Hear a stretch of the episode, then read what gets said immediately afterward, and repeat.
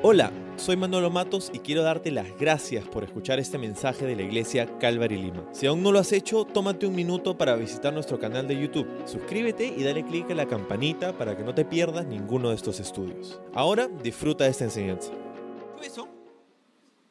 Vamos a Lucas capítulo 9, en donde encontramos un nuevo pasaje que estamos empezando aquí al inicio del capítulo 9, verso 1, es donde estamos. Y el título para nuestro estudio el día de hoy es 12 canastas. 12 canastas. Señor, gracias por darnos este día, por ese momento tan especial y por tu palabra, porque a través de ella nos das luz, nos das sabiduría, nos enseñas, nos hablas directamente al corazón. Te pedimos que podamos captar, nos ayudes a captar todo lo que tienes para nosotros en este día, en el nombre de Jesús. Amén. Amén.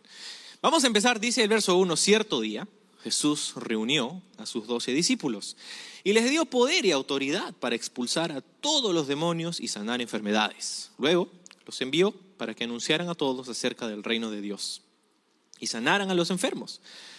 Les dio las siguientes instrucciones.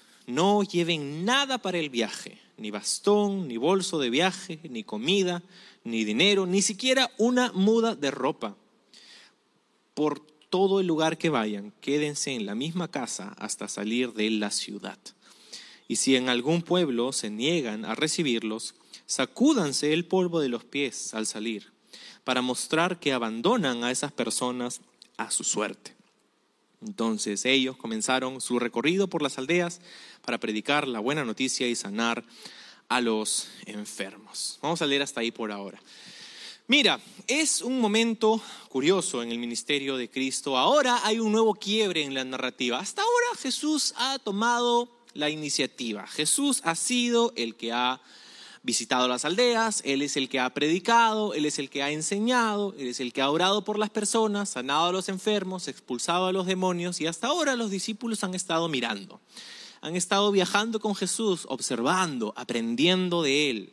Han estado escuchando sus enseñanzas, viendo su ejemplo, ¿verdad? Eso es lo que ha venido sucediendo. Pero ahora la historia cambia un poco, porque ahora Jesús básicamente les dice, muchachos, ahora les toca a ustedes quiero enviarlos a ustedes para que básicamente sean una extensión, una réplica de lo que yo he venido haciendo, del modelo que les he venido dando. Jesús les da una misión, una comisión, los envía. De hecho, ves en el verso 2 que leíamos donde dice, luego los envió. Esa frase, esa eh, frase de los envió, viene de una palabra en el idioma original del Nuevo Testamento, en griego, es una palabra de donde viene la palabra apóstol. Apóstol. ¿Sabes que hay ciertas palabras que para nosotros tienen una connotación religiosa? Inmediatamente asociamos iglesia, asociamos lo que sea que tengamos en nuestro banco de memoria, ¿no? Pero usualmente cuando escuchamos apóstol pensamos inmediatamente en religión, en algo, en, en lo que sea tu experiencia religiosa, pero muchas veces es eso. Sin embargo, originalmente la Biblia fue escrita en este idioma, en griego koiné, y, estas palabras no tenían una connotación religiosa. Alguien que llamaba apóstol en este idioma era una persona que literalmente es lo que significa esta palabra, es enviado. Apóstol significa, ¿qué cosa? Enviado. Eso es lo que es, un enviado, un comisionado. Puede ser un título que representa como la autoridad de la persona que te envía. Es como un embajador, básicamente, ¿no? Un embajador es enviado de su nación con una tarea específica. Y eso es lo que ahora los discípulos estaban experimentando. Estaban siendo enviados por Jesús. Y creo que es súper importante porque eso es lo que iban a hacer, ¿no? O sea, un par de meses unos meses más adelante. Ojo, estamos entrando al tercer año del ministerio público de Jesús. Esto quiere decir que ya no falta mucho para la Pascua, ya no falta mucho para la crucifixión, para la muerte de Cristo. De hecho, al final del capítulo 9, no lo vamos a ver hoy, pero al final del capítulo 9 vamos a encontrar que Lucas nos muestra que Jesús está decidido en ir hacia Jerusalén. Hasta ahora ha estado en Galilea, en la parte de arriba, en la parte norte del país ha estado en Galilea, viajando por ahí, pero al final del capítulo dice, comienza su descenso geográficamente hacia, eh, o bueno, cardinalmente, su descenso hacia el sur, hacia la ciudad de Jerusalén. Y ya entonces estamos en los momentos ya no finales, pero se acercan a los momentos, a los momentos preliminares de la crucifixión. ¿sí? Entonces la historia está cambiando un poco, ¿no? Es importante ver ese, ese cambio en la narrativa. Entonces Jesús, ¿qué hace? Él sabe que pronto no va a estar, él sabe que pronto su presencia física no va a estar más con ellos. Y lo que hace es, les da el momento, les da la oportunidad de entrenar, les da la capacidad de foguearse, como decimos nosotros, ¿no? de que puedan aprender lo que van a hacer más adelante. ¿sí? Este es un campo de entrenamiento para los apóstoles, los futuros apóstoles. Los apóstoles en entrenamiento, ¿no? Como cuando vas al supermercado y tienes a las personas ahí en la caja, ¿no? Tienen su chalequito, entrenamiento, ¿no? Sabes que a esa caja no tienes que ir. Entonces vas a la siguiente, ¿no? Este, y, y, entonces eso es lo que está pasando con los discípulos. Están siendo entrenados para esa tarea que más adelante van a tener, van a tener que hacer solos, digo solos entre comillas, porque van a tener el Espíritu Santo, ¿verdad? Entonces, ¿qué pasa? Jesús les da algo interesante en el verso 1, les da poder y autoridad. Les da poder y autoridad. Esto es interesante porque muchas veces pensamos que de eso se trata el ministerio, ¿no? Mucha gente busca el liderazgo porque justamente piensa que el liderazgo le ofrece poder y autoridad. Y hay mucha gente que está sedienta de poder y autoridad, que eso es lo que buscan, eso es lo que quieren para su vida, son personas que eh, se embriagan con el poder y la autoridad. ¿sí? Dice aquí que Jesús les da a sus discípulos poder y autoridad. ¿sí? Pero acuérdate que, y esto es lo que vamos a ver a través de todo este pasaje, Vamos a ver de qué se trata ese poder y esa autoridad.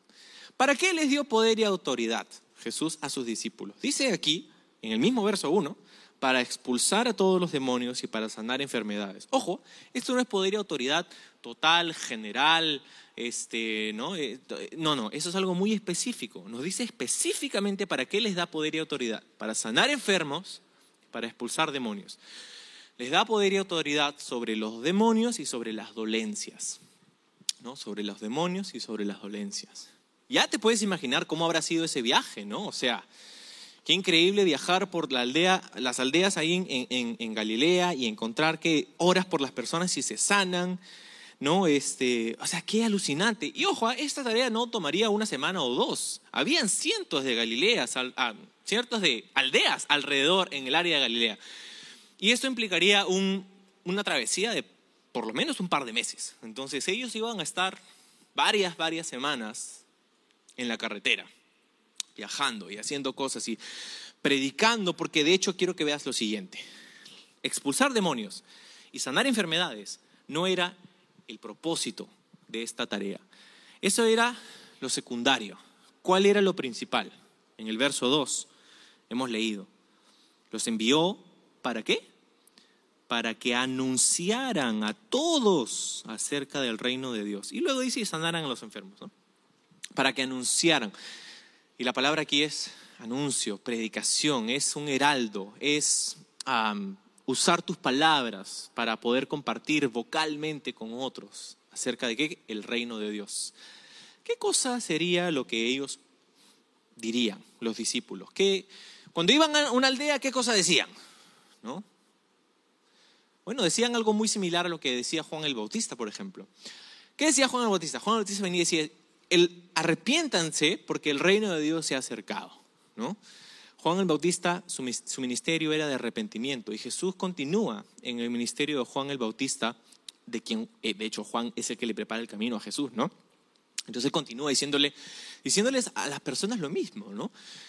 Que es hora de reconciliarse con Dios, es hora de hacer las paces con Dios. El reino de Dios se ha acercado. Y la forma en cómo haces las paces con Dios no es que tienes que hacer una lista de cosas, rezar cinco de Marías, ¿no? ponerte de rodillas, caminar las escaleras rodillas, ¿no? Desde subir, ¿no? comprarme la estampita por acá. No, no, la forma en cómo haces las paces con Dios es te arrepientes de tus pecados, reconoces tu condición de rebeldía. Todos, todos tenemos esa condición de rebeldía, todos hacemos lo malo, ah, aunque nos proponemos hacer lo bueno, terminamos haciendo lo malo, ¿no? Este, y, pecamos y, entonces necesitamos que Dios haga esa obra en nuestra vida. Y, entonces los discípulos decían, oye, ustedes son el pueblo de Dios, el pueblo de Israel, el pueblo escogido de Dios y el Mesías está aquí.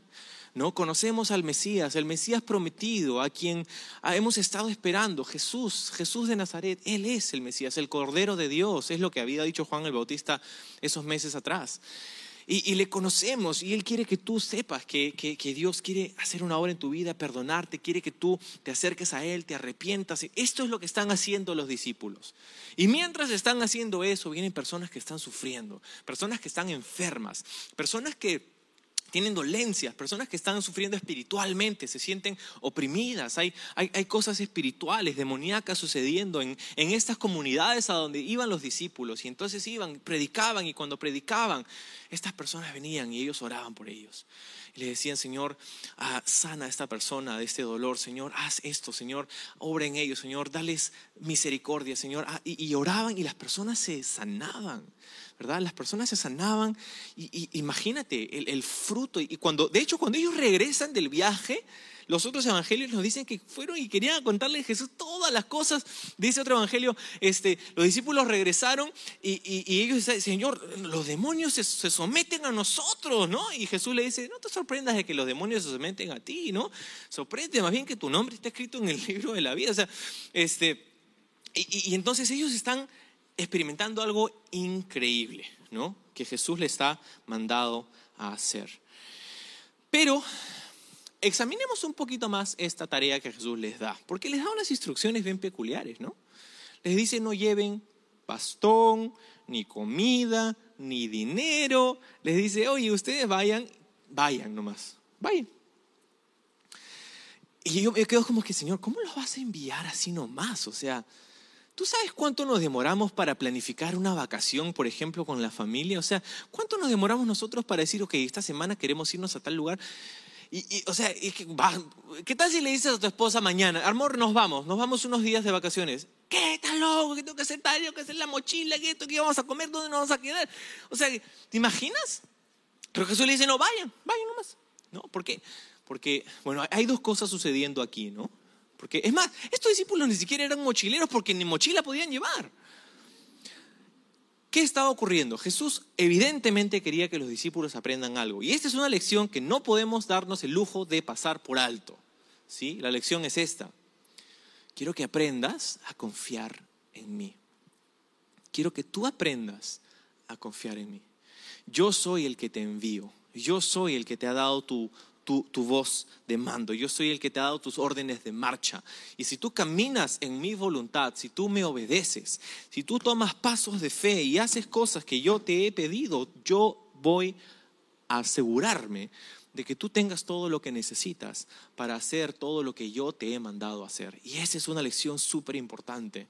Necesitamos saber que, como decía el pastor que fundó nuestro movimiento de Calvary Chapel, el pastor Chuck Smith, que ya está en la presencia de Dios, él decía esto, a donde Dios guía, Él provee, a donde Dios guía, Él provee. Cuando la obra de Dios se hace a la manera de Dios, nunca va a faltar la provisión de Dios. Tu vida nunca va a faltar de la provisión de Dios cuando tú estás caminando en la voluntad de Dios. No quiere decir que vas a tener caprichos, que vas a tener lujos, que vas a tener estas cosas, pero quiere decir que Dios es el que se encarga de tu vida, porque tú le has dado tu vida a Él. Cuando tú caminas en su voluntad, cuando tú estás honrándole a Él, cuando tú... No quiere decir que eres perfecto, ¿no? Porque todos tenemos luchas, todos tenemos pecado, todos tenemos cosas que estamos debilidades, que estamos aprendiendo, ¿verdad? No quiere decir que somos perfectos, pero en nuestro corazón, ¿sabes? El libro de Proverbios dice que si tú reconoces a Dios en todos tus caminos, Él enderezará tus sendas. Él endereza nuestras sendas. Y eso es lo que estaban necesitando aprender los discípulos, de que hay un Dios en el cielo que es soberano y que es capaz de proveer para nuestras necesidades. Hay dos palabras muy, muy bonitas, ¿no? Provisión y providencia. Provisión tiene que ver con los recursos que necesitas para hacer tu tarea. Y providencia tiene que ver con esas cosas, esas circunstancias, esos momentos que tú no, no has planificado, esas, esas citas divinas, esas diosidencias, como les llamamos a veces, ¿no? Esas cosas que pasan y usted dice, jamás pude haber planificado esto de esta manera, ¿no? Dios estaba moviendo, su mano ha estado moviendo los eventos y las circunstancias de mi vida para llevarme a este lugar. La provisión y la providencia de Dios. Es importante aprender a confiar en el Señor mientras caminamos con Él. Esto es lo que los discípulos debían aprender. Por otro lado, ah, algo que no es tan evidente, pero es parte de lo que está ocurriendo aquí, es que Jesús estaba dando por sentado que algo ocurría que les permitía a los discípulos hacer este tipo de viaje. ¿Qué cosa? Era la costumbre hermosa de la hospitalidad. La hospitalidad. En esos días, en el primer siglo, no habían hoteles de lujo, no, había, no era muy común tener hospedajes, por ahí había unos que otros hospedajes en las afueras de las aldeas, que más que para personas eran para los animales, ¿no? de carga o los caballos. ¿no? Em, y, entonces eh, los viajeros, los turistas, las personas que viajaban, dependían casi al 100% de la generosidad de la gente a la que visitaban, de las ciudades donde iban. ¿Qué pasaba? Entonces llegaban a una ciudad con sus cosas, ¿verdad? Y estaban de viaje, ibas a una plaza, a un lugar público y comenzabas a conversar con la gente y comenzabas a, conocer personas, ¿no? Y pronto te preguntan, oye, ¿dónde, ¿de dónde vienes? Y tú les cuentas y, y, a dónde vas y tú también les vas contando tu historia. Y, oye, ¿tienes dónde quedar? No, tengo que, ah, ¿por qué no te quedas en mi casa un par de días? Ah, ya, vamos, ¿no? Y es una cosa increíble y eso es lo que ocurría. Así es como sucedían los viajes, mucha gente. Entonces, Jesús está dando por sentado que va a haber algo increíble sucediendo que es parte de la cultura, parte de la costumbre ahí en el primer siglo, y era la hospitalidad. Yo creo que hay algo, es triste, pero, pero ya hoy ni sabemos qué cosa es hospitalidad, ¿no? especialmente estos últimos dos años. ¿no? Ah, ¿Qué cosa es abrirle las puertas de tu casa a una persona? ¿Qué cosa es hacer una cena para alguien ah, que, que, estás conociendo o que no conoces, para una persona de la iglesia? O sea, creo que eso es una, un valor que, que deberíamos recuperar, ¿no crees? Creo que tenemos que, obviamente, ser sabios y no quiere decir que vamos a abrir nuestras puertas a cualquier extraño, pero, pero, pero esa, disposición, esa actitud de, quiero, no, quiero dejar de prestar ayuda o dejar de hacer algo por alguien, ¿verdad? nos hemos vuelto como sociedad muy, muy herméticos, muy cerrados, muy fríos y, y quizás es por una vulnerabilidad que sentimos y porque quizá han tomado provecho de nosotros o algo malo ha ocurrido y hemos puesto estas paredes y, no queremos saber nada de nadie porque todo el mundo tiene problemas y yo no quiero saber los problemas de los demás y todo eso y es como que Jesús estaba tomando por sentado que habían personas que recibirían a sus discípulos. Ojo, este recibimiento no era solamente un recibimiento logístico, no era que vean quédate en mi casa. Este recibimiento era un recibimiento integral holístico. Era, yo no solamente te recibo mientras que te quedas acá en la ciudad de mi casa y te doy un lugar para dormir, no. Es, yo quiero escuchar lo que tú tienes que decir. Porque mira lo que pasaba cuando no lo recibían. Ojo, mira lo que dice. Si en algún pueblo, dice el verso 5, se niegan a recibirlos, sacúdanse el polvo de los pies para salir, para mostrar que abandonan a esas personas a su suerte. Eso está fuerte, ¿no? Jesús dice que habían personas que los discípulos debían abandonar a su suerte. Está fuerte eso, está bien fuerte. ¿Cuál era la condición para utilizar esta medida? Era cuando no los recibían. Ojo, ¿ah? nuevamente, esto no es solamente este, no, no tengo lugar donde te puedes quedar, no. Eso es, no quiero saber nada de ti, te vas de mi aldea no quiero escucharte, tú y tu Jesús, ya sabes por dónde te lo puedes meter, no me importa. Eso es más o menos lo que, lo que es la actitud aquí. Porque para salir de una aldea tienen que haber sido rechazados por todos, ¿verdad? Llegas a una ciudad, bueno, una persona no te, ah, vamos a la siguiente, vamos a la siguiente, vamos a la siguiente, tres, cuatro, cinco, seis, siete, diez personas, veinte personas, todo, nadie quiere. Ok. ¿Por qué? No porque no les caes, no porque hueles mal, no porque este, no, es porque no quieren escuchar lo que tú tienes que decir, porque esa es la razón por la que están ahí. Esa es la razón por la que van a conocer gente en las aldeas, porque están predicando acerca de Jesús. Y cuando la gente no les quiere recibir, no es porque no los quiere recibir en su casa, es porque no quieren escuchar el mensaje del Evangelio. Y lo que están comunicando es lo siguiente, ellos tendrían que sacar las, a sus sandalias, y sacudir los polvos de sus pies. Es una señal que sería nuevamente parte de una costumbre del primer día en las comunidades judías. Los fariseos, los escribas, los más, digamos, uh, ¿cómo te puedo decir? Intolerantes, ¿no? este, las, más personas, las personas que estaban más como recalcitrantes en sus posturas religiosas, ellos pensaban que las comunidades gentiles, gentil significa no judío, las tierras, los territorios gentiles, donde vivían personas que no eran parte del cuerpo del ah, territorio del pueblo de Dios, del pueblo de Israel. Esas tierras eran contaminadas. Entonces, si un fariseo pasaba por su mala suerte, tenía que pasar por una ciudad en su camino hacia otra ciudad, por una ciudad gentil, cuando ellos salían de la ciudad gentil, agarraban sus sandalias y sacudían, así como cuando este, sales de la playa y vas a entrar al carro, ¿no? así, sacudían sus sandalias, se las ponían y se iban. Y en ese gesto lo que estaban comunicando es que no me quiero llevar de tu tierra mugrienta ni siquiera, ni siquiera el polvo. Eso es lo que comunicaban y eso es lo que se entendía, lo sabían, todo el mundo lo hacía, ellos sabían exactamente qué significaba esta señal. El problema y el impacto era que ahora los discípulos estaban haciendo esta señal no de, comunidades gentiles, pero de aldeas de Galilea, que eran parte de la nación de Israel, el pueblo de Dios, imagínate, ¿no? Entonces, ¿qué, qué, qué choque, ¿no? Porque ellos, claro, comprenden que, a ah, los gentiles, claro, que se vayan por allá, pero nosotros, sí. Y lo que estaban comunicando era lo siguiente, escúchalo bien, si tú no quieres nada que ver con el mensaje de Jesús, entonces Dios no va a querer nada que ver contigo. Escúchame bien esto. Hoy día vivimos en una época donde todo es relativo, donde hay mil verdades y todas son válidas y no importa qué camino escojas, sino todos los caminos llevan a Dios. Eso no solamente es patentemente equivocado y, lógicamente, racionalmente incongruente. No todas las verdades pueden ser verdad, ¿verdad? E, e, e, esto no es solamente, no, puede ser solamente negro y, azul y verde y morado y todos los colores al mismo tiempo, no es un solo color. Entonces,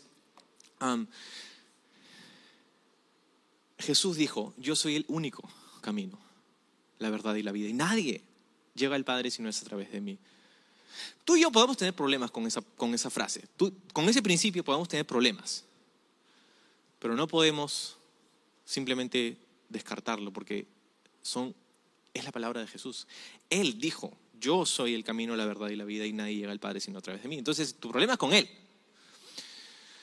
Jesús dijo entonces a sus discípulos, si ellos no quieren recibirlos, entonces sacudan las sandalias, el polvo de sus pies y se van a la siguiente aldea. Entonces, ese es un principio importante. Si si tú, y, nuevamente es fuerte, ¿no? Es fuerte, pero, pero vemos como, como sociedad estamos huyéndole cada vez más a lo fuerte, ¿no? Y todo queremos que nadie se ofenda y que todos, ¿no? Este, llevar la fiesta en paz con todos muchas veces. Y nada, nada mal con, con llevar la fiesta en paz hasta el punto en el que comienzas a sacrificar la verdad. Cuando comienzas a, a sacrificar la verdad en pos de no ofender a nadie, entonces es donde te comienzas a meter en problemas, pues, porque, porque, porque hay una verdad, ¿no? Y, y, y esa verdad importa. Entonces, Jesús dijo, ok, si, si, si no los reciben, ven, hacen esta señal y se van. Y lo que estaban diciendo nuevamente es, si tú no quieres nada que ver con Jesús, Dios no va a querer nada que ver contigo. ¿sí? Y es por esta razón, amigos, que en el libro de Apocalipsis encontramos todo lo que encontramos. Sabes que hay una ira, la ira de Dios contra la humanidad, que justamente ha hecho lo que estas aldeas harían con los discípulos de Jesús los rechazarían vez tras vez, vez tras vez, vez tras vez. Y los discípulos estaban diciendo, ok, esta es tu decisión.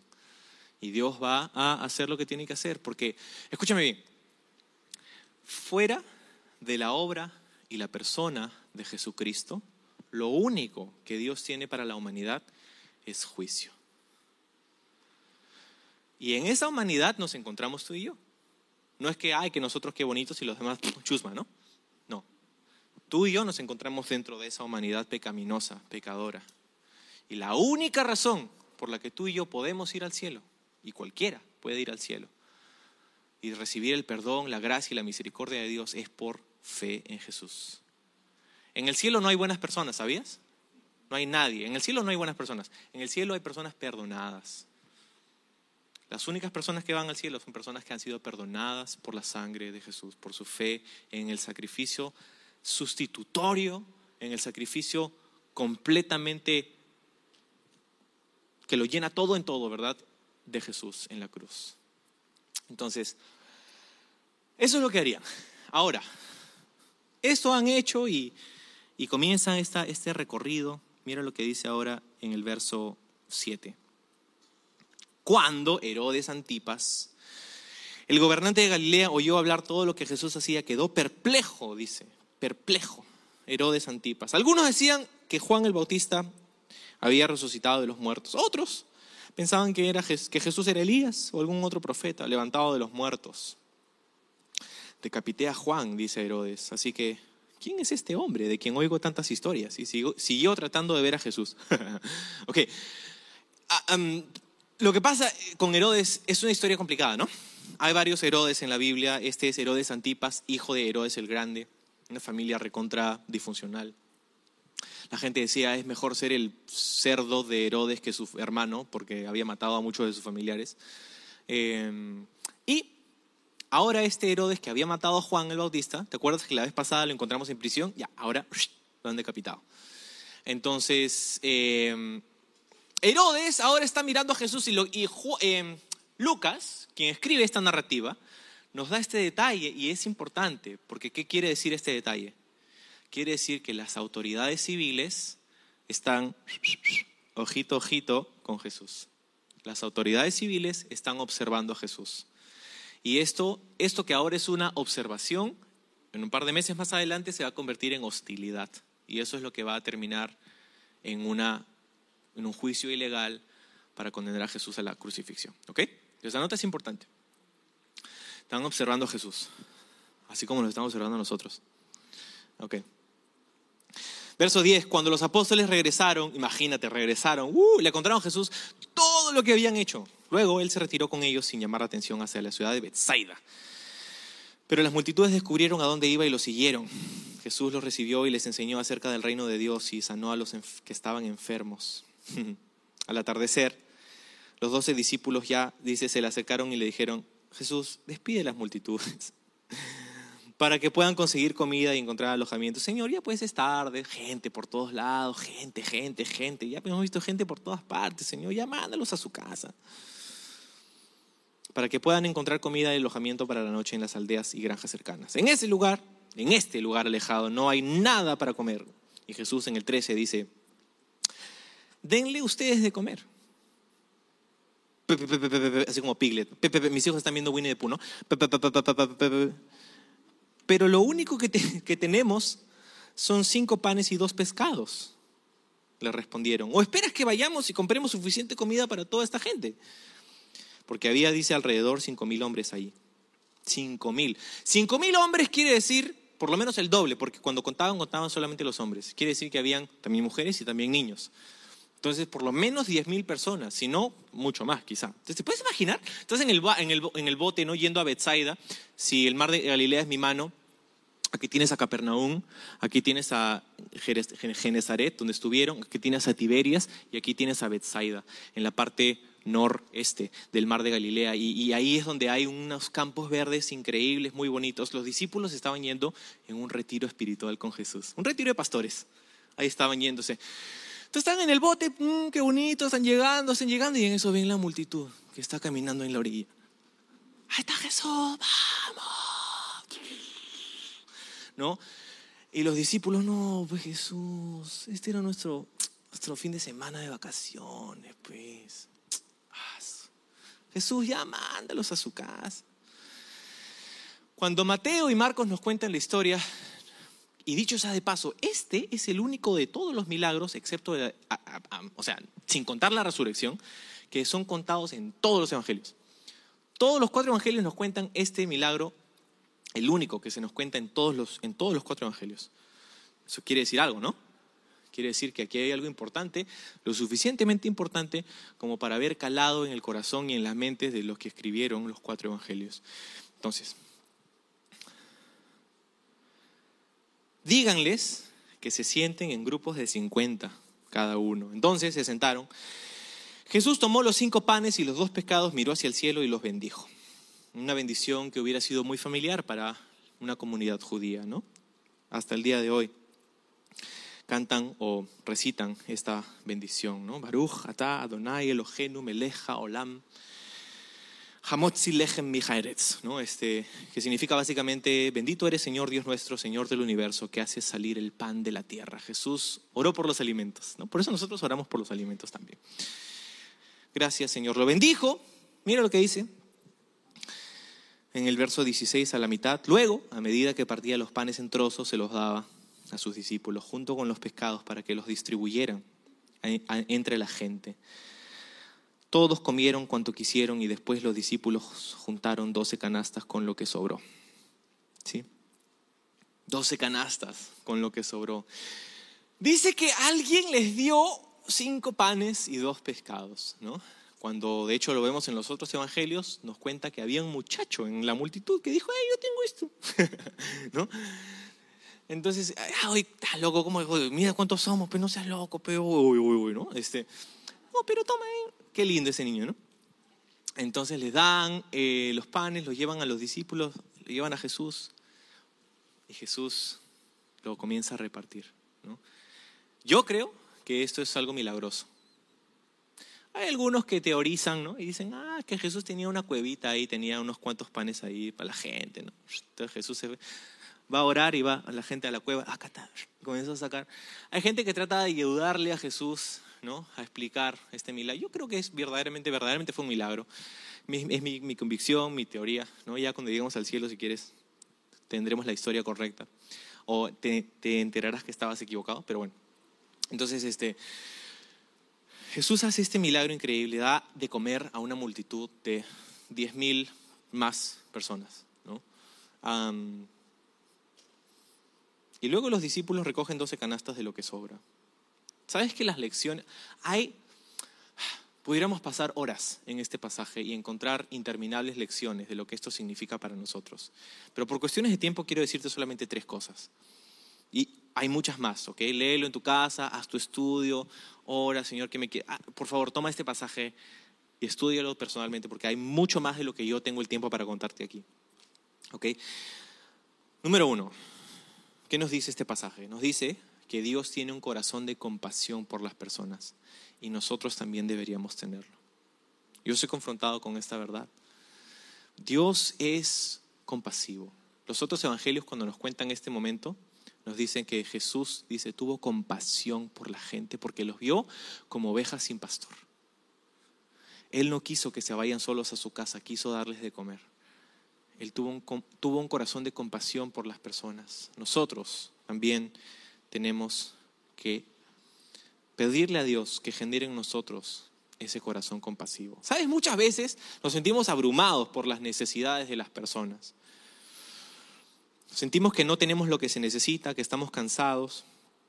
Pero, ojo, ¿ah? ¿cuál era la tarea de estos discípulos? La tarea de estos discípulos no era alimentar a la gente. La tarea de los discípulos era facilitar un momento con Jesús. Y me encanta eso. Porque tú sabes que aquí en la iglesia hay personas ¿no? que venimos y servimos y todo. Y, nuestra tarea no es hacer milagros, nuestra tarea es facilitar un momento con Jesús. Este momento. Él está con nosotros hablándonos. Y me encanta, somos facilitadores de milagros, ¿no? Los que servimos a Dios. Y, y entonces, Él es el que hace esta tarea. Pero para que Él pueda hacer eso, hay un prerequisito. Y es que tenemos que, y este es el número dos, tenemos que traer todo lo que tenemos y dárselo a Jesús. A veces pensamos que lo que tenemos es poco. A veces pensamos que no podemos servir a Dios porque no tenemos, ya tú en el espacio en blanco, ¿no? No tengo esto, entonces no puedo.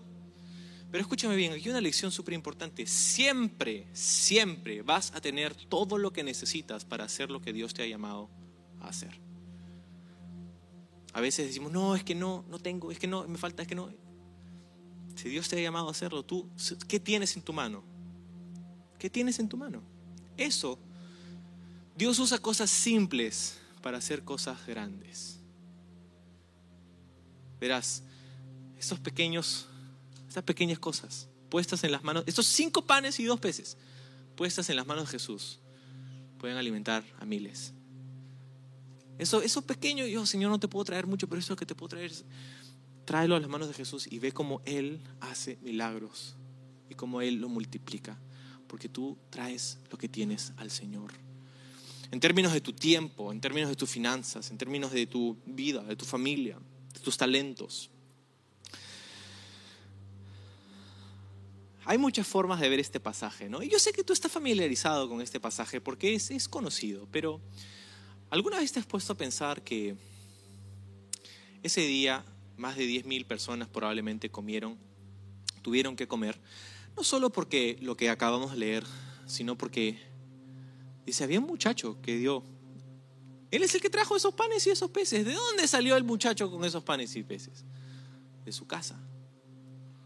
Yo asumo, y puedo estar equivocado, pero yo asumo que él salió de su casa con una lonchera, con una lonchera que su mamá le dio. Era un muchacho, dicen los otros evangelios, un joven, un niño. Y me encanta, me encanta que porque una mamá fue fiel en lo poco, fue una buena administradora y le dio a su hijo una lonchera para ese día. Ese día mil personas comieron. Tú nunca sabes cómo Dios va a usar esos pequeños actos de amor y sacrificio desinteresado en tu día a día. Nunca sabes cómo va a usar esa, ese sacrificio, mamás, con tus hijos. De repente estás criando a, a ese muchacho que va a venir delante de Jesús y va a decir, wow, Jesús, ¿quieres? Acá, toma. Eso es lo que me dio mi mamá. Nunca sabes cómo esos actos pequeños de servicio y de amor desinteresado van a, van a ser usados por el Señor. Y lo tercero es que Jesús se preocupa por tus necesidades. Espero que sepas eso. Jesús se preocupa por tus necesidades. Él es fiel, Él es bueno. Él promete cuidarnos, bendecirnos. Ah, no nos promete una vida libre de problemas, de retos o dificultades, o pruebas incluso. Pero Él se preocupa por nosotros. Pedro, quien estaba ahí ese día, nos escribe luego una carta y nos dice, echa delante de Dios todas tus preocupaciones, porque Él se preocupa por ti. Pedro había entendido ese día que Él se preocupaba por las personas, que Él no ve una multitud tanto como ve individuos. Y Él es capaz de suplir tu necesidad. ¿Lo crees? Vamos a orar, Señor, gracias por este tiempo, por animarnos, por hablarnos. Señor, y hay tantas, tantas lecciones en este pasaje. Ojalá pudiéramos aplicar una, por lo menos una de ellas en nuestra vida. Aprender a confiar en ti, a traer todo lo que somos delante de ti, a saber que tú tienes un plan para nuestra vida, a tener un corazón de compasión para con los demás. Hay tantas cosas aquí, Señor. Pero no queremos irnos tal como vinimos. Queremos salir de este tiempo y de este momento transformados. Y el único que puede hacer eso eres tú. Te entregamos nuestros cinco panes nuestros dos peces, entregamos lo que somos, los ponemos en tus manos. Y si te place, te pedimos que nos uses para tu gloria. En el nombre de Jesús. Amén. Amén. ¿Sabes? Los discípulos ese día se fueron de ese momento con una canasta cada uno de las, de las sobras que quedaron. Y yo creo que en esas canastas, más que sobras, habían lecciones. ¿Cuál es tu canasta? ¿Cuál es la canasta con la que tú te vas de este, de este momento, de esta palabra?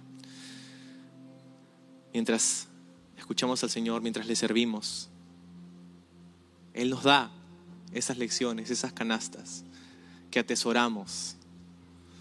¿Cómo se habrá visto esa reunión post multiplicación? Cuando ya la gente se fue. Estaban conversando ahí en el after party. ¡Ay, Jesús, qué loco! ¡Ay, saso! Y comiendo, ¿no? ¡Ay, qué bacán! ¿no? Increíble, ¿no? Esas lecciones que llevaron con él.